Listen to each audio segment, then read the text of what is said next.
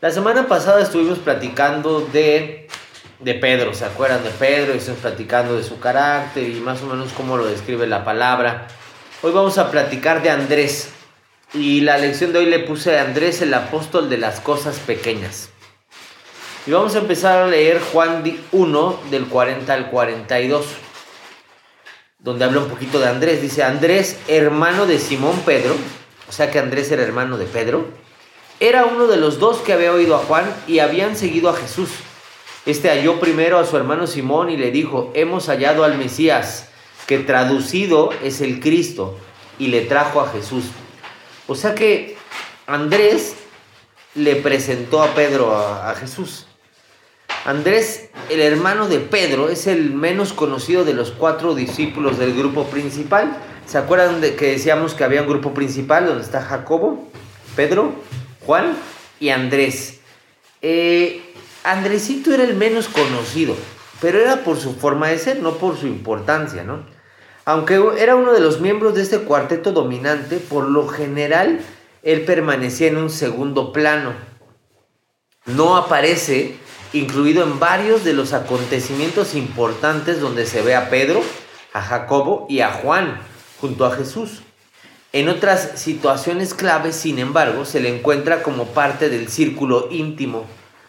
Y no hay duda de que Andrés tuvo una relación particularmente estrecha con Cristo, porque con bastante frecuencia fue el medio por el cual otras personas fueron presentadas personalmente al Maestro. Andrés fue el primero de todos los discípulos en ser llamado. Esto lo dice Juan 1.35. Y bueno, como veremos luego, fue quien presentó a Cristo a su hermano Pedro de personalidad más dominante que la suya. Pedro era de una personalidad más, este, eh, ¿cómo le llamaremos? Más, este, llamativa, más, este, más dominante, ¿no? Y Andrés era un cuate un poquito más reservado. Más Era, este, diferente su tipo de liderazgo. Su ansiedad por seguir a Cristo, combinada con su celo por presentar a otros, tipifica con exactitud el carácter de Andrés. Andrés fue el primero de todos los discípulos en ser llamado. Pedro y Andrés eran oriundos o eran eh, originarios. originarios, de la aldea de Bethsaida. Los arqueólogos aún no han establecido con exactitud el lugar donde, está, donde se encontraba Bethsaida, pero por su descripción en el Nuevo Testamento es claro que estaba situada en la parte norte de Galilea. En algún momento los hermanos se fueron a, a vivir a la ciudad de Capernaum de mayor tamaño, de mayor tamaño y estaba cercana a su lugar de nacimiento. De hecho, Pedro y Andrés compartirían una casa en Copernaum y dirigirían desde ahí un negocio de pesca. Ellos, ellos compartían el gusto por la pesca eh, o la profesión por la pesca, ¿no? Porque a lo mejor no les gustaba, pero sí era su profesión. Capernaum les ofrecía ventajas por su ubicación, ya que estaba situada a la orilla del norte del mar de Galilea, donde la pesca era buena. Y además era donde pasaban las rutas claves para el comercio. Es probable que Pedro y Andrés hayan sido compañeros en el trabajo de la pesca con el otro equipo de pescadores, o sea, sus hermanos en Capernaum. Jacobo y Juan, hijos de Zebedeo, a lo mejor ellos también eran, eran, del mismo grupo. Parece que los cuatro compartían intereses incluso espirituales, comunes aún antes de que se encontraran con Cristo. Evidentemente dejaron por un tiempo sus labores de pesca y se fueron al desierto donde predicaba Juan el Bautista. Y se hicieron discípulos de Juan. Ellos, antes de que apareciera ya Jesús en sus vidas, ya traían un mover espiritual, porque vemos aquí que ellos ya eran discípulos o seguidores de Juan el Bautista. Y recordemos que la palabra dice que Juan el Bautista fue el que vino para abrir camino al Mesías. Ahí fue donde se encontraron por primera vez con Cristo, cuando estaban siendo o escuchando a Juan el Bautista. Y cuando volvieron a las redes, antes de que Jesús los llamara para que fueran sus discípulos de tiempo completo, ellos ya estaban unidos, se habían mantenido unidos. Por eso es natural que este pequeño grupo se formara, o en este pequeño grupo se hiciera una relación estrecha dentro de los doce. En muchos sentidos eran eh, cuatro que parecían inseparables. De los cuatro del círculo íntimo, sin embargo, Andrés era el menos notable. La escritura no nos dice mucho acerca de él, no habla mucho acerca de él. Realmente eh, para preparar esta clase he tenido que inferir muchas cosas y he, estado buscando por otros lados para tratar de entender cómo era Andrés, ¿no? Pero al darnos cuenta que era una persona que aparecía menos o figuraba menos, nos damos cuenta que su carácter era un poco más, este, un poco más tímido, ¿no? Que Pedrito. Que Pedro era arrebatado, él siempre, eh, me imagino que estaban los doce y si Jesús quería preguntar algo, Pedro siempre el primero que decía yo. Y si le decían quién pone la música en el iPad, yo. Seguramente era el primero que alzaba la mano, siempre el primero. Y Andrés era todo lo contrario, era menos participativo. Andrés era el menos notable. La escritura no nos, dice, no nos dice mucho acerca de él y prácticamente se pueden contar con los dedos las veces que lo mencionan específicamente los evangelios. De hecho, aparte de los lugares donde se menciona a los doce discípulos, su nombre aparece solamente nueve veces en el Nuevo Testamento. Nueve veces solamente aparece su nombre. Y la mayor parte de estas referencias solo son menciones a, pues como de pasada, ¿no? No es una mención donde hable específicamente de, él, ¿no? Su vida se desarrolla, pues pudiéramos decir, a la sombra de su hermano, que era mucho más conocido que él. Hablábamos la semana pasada que Pedro aparece más que otro discípulo. En el Antiguo Testamento solamente el nombre de Jesús aparece más veces que Pedro, ¿no? Y vemos aquí a, un Andrés donde que solamente aparece eh, o se menciona su nombre en nueve ocasiones. Quiero inferir que su vida se desarrollaba un poquito a la sombra de su hermano, ¿no?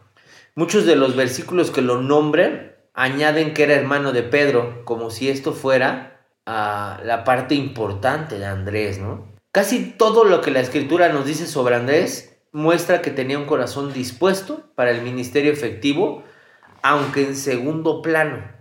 No era, si, si ahorita estuviéramos el, a los discípulos actuales, digamos, Andrés no sería el que predicaría, sería Pedro. O Andrés seguramente sería una figura dentro de la iglesia un poquito más de esos, de los que podemos llamar de backup. Eso no lo hace menos importante. ¿eh? El carácter o la manera o la cantidad de veces que aparezca no quiere decir que es lo importante. Todos dentro de la iglesia somos importantes. Todos. Decía eh, un personaje que marcó mucho mi vida, en la iglesia como en el cuerpo humano, las cosas, menos, las cosas más importantes no se ven. Y él decía que, por ejemplo, en el ser humano, pues el corazón no lo puedes ver. Puedes ver toda la apariencia y toda la parte fuera de un ser humano, pero no es lo importante, lo importante es lo que hay adentro de. Igualmente era con los discípulos. No buscaba ser el foco de atención Andrés parecían no sentirse afectado por aquellos que eran objeto de la atención pública.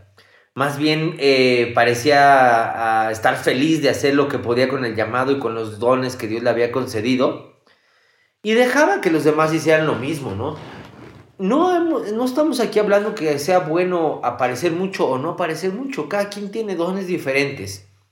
Y cada quien tiene roles diferentes, ¿no? Alguien tiene que aparecer y alguien tiene que hacer lo que pasa atrás, ¿no? De todos los discípulos en del círculo íntimo, él parece el menos mm, contencioso y ser el más considerado. Como ya habíamos visto la semana pasada, Pedro tendía a ser muy impetuoso, a correr delante de todos y quizá decir la palabra equivocada porque Pedro no pensaba, Pedro actuaba. Y su hermano era diferente. A menudo era Pedro era respondón, era imprudente e impulsivo. Jacobo y Juan por ejemplo, tenían el apodo de los hijos del trueno. No sé a ti que se te venga a tu cabeza cuando escuchas los hijos del trueno, pero yo me imagino unos cuates tremendos, ¿no? Así muy impulsivos. Y evidentemente también era, eh, eran provocadores o se daban muchas situaciones entre ellos por, por, por este, esta, este carácter tan diferente que tenían unos con otros, ¿no? Cada vez que habla, lo cual es raro, cada vez que habla Andrés o lo que es muy raro en las escrituras, siempre dice lo correcto. Cada vez que actúa aparte de los otros discípulos, siempre hace las cosas bien. Cuando menciona su nombre, la escritura nunca dice algo negativo de las acciones de Andrés. Hubo, por cierto, ocasiones cuando, siguiendo el liderazgo de su hermano Pedro, o actuando en acuerdo con los demás discípulos, cometió los mismos errores que cometieron ellos. Pero cuando su nombre es mencionado expresamente o cuando se eleva por sobre los demás y actúa o habla individualmente, la escritura lo elogia por lo que hace. Fue un líder eficaz, aun cuando nunca ocupó un lugar de mucha notoriedad. No era muy notorio. Y aunque hermanos Andrés y Pedro tenían estilos de liderazgo totalmente diferentes, ¿no? No hemos hablado ni decimos que uno sea mejor que el otro, es un estilo de liderazgo diferente. Pero así como Pedro tenía las condiciones perfectas para su llamado, Andrés las tenía para el de él.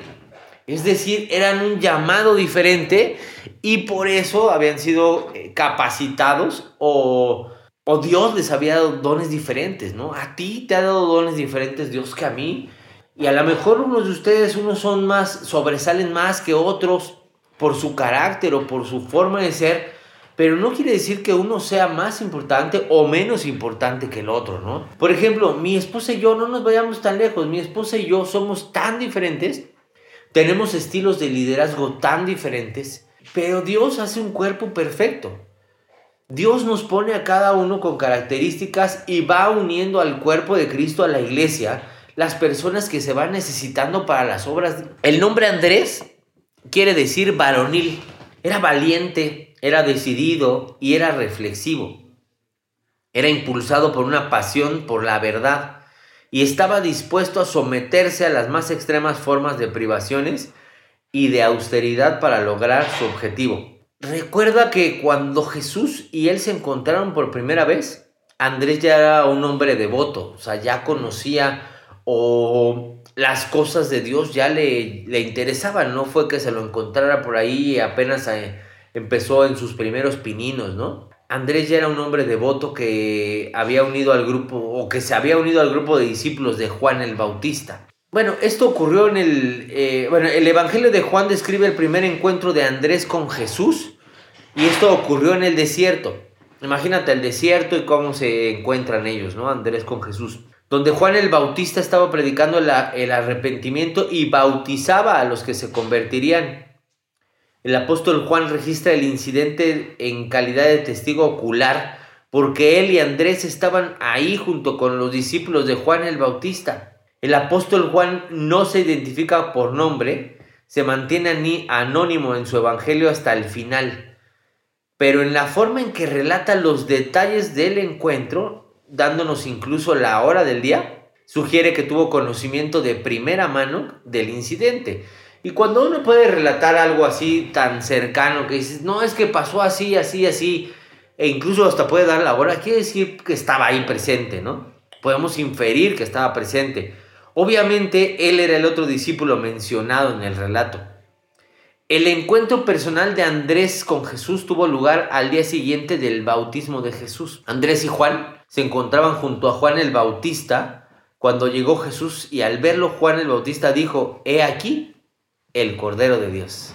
E inmediatamente ellos dejaron a Juan y le siguieron a Jesús. Espero que me esté dando a entender, o sea, Juan y Andrés ya habían escuchado a Juan el Bautista compartir y hablar del arrepentimiento y que el reino de los cielos se había acercado.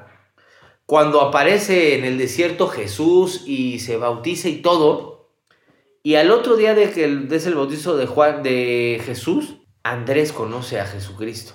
Él había escuchado mucho de él e incluso se había arrepentido y había tenido un contacto ya con la Trinidad, pero cara a cara conoce a Jesús hasta el otro día.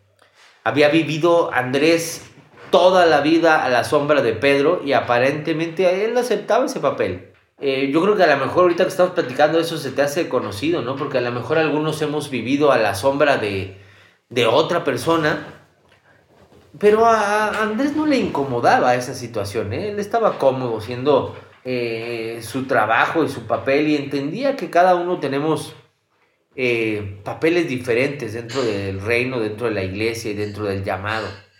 Esto fue lo que lo hizo tan útil. Porque Andrés pudo haber buscado y decir, no, es que yo quiero figurar como mi hermano Pedro y por qué yo no estoy ahí a los reflectores, ¿no? Andrés tenía un corazón tan correcto y tan calibrado hacia Dios que él decía, eso es lo que me toca hacer a mí y lo acepto, me gusta estar así, no tengo por qué pues, ser tan llamativo como mi hermanito, ¿no? Su disposición a ser un actor secundario a menudo le permitió entender cosas que los otros discípulos tenían dificultad de captar, porque a veces cuando estás un poquito atrás, digamos, de, de toda la situación que se está enfrentando o que está sucediendo, en este caso con el discipulado con Jesús, pues él tenía más tiempos de reflexionar, de entender más cosas, ¿no? Mientras su hermano Pedro estaba más, más metido en la acción, ¿no? Cada vez que se que ocupaba un lugar en primer plano, lo que destaca es su extraordinaria habilidad de ver el gran valor que hay en las cosas pequeñas y modestas. Las cosas pequeñas y las cosas grandes tienen la misma importancia. Algunos tienen que hacer las cosas chicas y algunos tienen que hacer las cosas grandes, ¿no? Pero todas las cosas son igual de importantes dentro del reino y todo juntando las pequeñas con las grandes es como se hace toda la obra para el Señor, ¿no? Y bueno, Andrés cuando trató con la gente, por ejemplo, apareció plenamente en el valor de una sola alma. A Andrés le gustaba más hacer eventos personales, de ir y compartirle a alguien el Evangelio, que hacer algo, pues más de masas, ¿no? Y por ejemplo, Pedro era más de masas, de buscar eh, hacer cosas más grandes, ¿no? Se le conoce, por ejemplo, por traer individuos y no a multitudes a Jesús. Casi cada vez que lo vemos mencionado en los evangelios, está trayendo a alguien a Jesús. Eso es algo bien padre, ¿no? Porque aparece poco, pero siempre de manera contundente. Recuerda, recuerda que su primera acción después de descubrir a Jesús fue ir y traer a Pedro. Cuando él conoce a Jesús, Andrés va por su hermano y le dice, ya me presentaron al Cristo. Y va y se lo presenta. Este incidente, por ejemplo, marca o marcó el estilo de su ministerio, ¿no? Así como más enfocado de persona en persona. Hay personas que son así, hay personas dentro de la iglesia que el evangelismo se les da en masa, hay algunos que es más individual o cuando se da la oportunidad, pero son evangelismos de calidad. En la alimentación, por ejemplo, de los cinco mil, fue el quien trajo a Jesús al niño que tenía los panes y los peces. Todos los otros discípulos no supieron en qué forma podían alimentar a la multitud. Cuando Jesús les dice, bueno, pues alimenten a la gente, todos dijeron, pero, pero, ¿cómo? Pues ¿cómo le hacemos, no? Pues si no hay comida para tantos. Y Andrés fue el que trajo al niño y dijo, aquí tengo un niño que trae su lunch. Y con su lunch le dieron de comer a todos. Todos los discípulos no supieron ni qué hacer. Pero él halló al niño y se lo llevó a Jesús y le dijo, aquí está el muchacho que tiene cinco panes y de cebada y dos pececillos. ¿Te fijas cómo Andrés, a pesar de ser de un carácter muy diferente a Pedro, había cosas muy certeras dentro de su ministerio, dentro de su discipulado con Cristo, que fueron muy importantes. Tanto Andrés como su hermano Pedro tenían corazones evangelísticos, pero sus métodos eran totalmente diferentes, ¿no? Pedro predicó, por ejemplo, en Pentecostés y tres mil personas fueron convertidas a, Cristo, ¿no? Nada en la escritura indica que Andrés haya predicado a una multitud o que haya conmovido a un gran número de personas. Pero recuerda, recuerda que él fue el que trajo a Pedro. ¿Qué hubiera pasado si no estaba Andrés? No hubiera llegado Pedro, ¿verdad? ¿Y qué hubiera pasado entonces en Pentecostés? ¿Te fijas cómo todos son eslabones que Dios fue armando de una manera perfecta, con características diferentes? Por eso en la iglesia de hoy en día es tan importante el que esté en la puerta, el que está sentado, el que está en las, en las fotos, el que predica, el que canta, el que graba, el que trae la consola, el que saluda. Todos somos una pieza importante porque juntos, juntos, hacemos el cuerpo de Cristo. Recuerda también que, bueno, en la providencia soberana de Dios, el acto de fe de Andrés de traer a su propio hermano a Cristo fue un acto que habló de la conversión de un hombre que había de predicar tan poderoso sermón en Pentecostés. En última instancia, todo el fruto del ministerio de Pedro también es el fruto de la fidelidad de su hermano de testificar de una manera individual. Nunca menospreciemos un evangelismo individual. Nunca. Es igual de poderoso e igual de importante un evangelismo de persona en persona que algo a masas. Jesús enseñó a los discípulos, si alguno quiere ser el primero, será el postrero de todos y será el servidor de todos. Se requiere ser una persona muy especial para ser un líder con un corazón de siervo. Y sabes una cosa, Andrés lo fue. Andrés estaba dispuesto a servir a todos. Para Andrés lo importante no era figurar o aparecer, para Andrés lo importante era servir. Y hasta donde sabemos, Andrés nunca predicó a multitudes ni fundó ninguna iglesia. Nunca escribió ninguna epístola. No es mencionado en el libro de los Hechos ni en ninguna de las epístolas. En las páginas de las escrituras, él es el que, él es más una, diríamos, una silueta que un retrato. De hecho, la Biblia no registra lo que pasó con Andrés después de Pentecostés. Cualquiera haya sido el papel que desempeñó en la historia de la iglesia primitiva, se mantuvo siempre, como dirían, tras bastidores. La tradición dice que llevó el Evangelio hacia el norte. Eusebio, un historiador antiguo de la iglesia, dice que llegó hasta Écita. Pero eso es que Andrés eh, fue un santo y santo lo digo porque era apartado para la obra, de una característica muy especial. Todo lo contrario a Pedro que vimos la semana pasada, ¿no? Todo, el arrebatado, este era el tranquilo. Eh, pero fue un gran líder, un gran líder. Uno de los relatos dice que llevó a Cristo a la esposa de un gobernador provincial romano, lo que enfureció al esposo de ella. Este quiso que su esposa renunciara a la devoción a Jesucristo pero ésta se negó a hacerlo. Entonces el gobernador hizo crucificar a Andrés. Yo quisiera preguntarles a ustedes, ¿fue él un hombre de poca importancia? No, fue un privilegiado. Fue el primero en oír que Jesús era el Cordero de Dios. Fue el primero en seguir a Cristo. Fue parte del círculo íntimo y tenía un acceso íntimo a Cristo.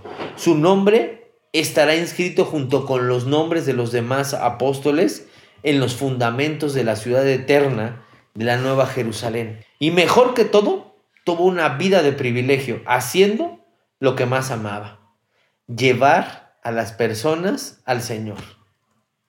Yo doy gracias a Dios por la vida de este hombre y por las personas que son como Andrés. Esos individuos silenciosos que trabajan fielmente en el anonimato, dando dones insignificantes y sacrificiales que el Señor usa para alcanzar lo más grande, para tocar corazones de personas.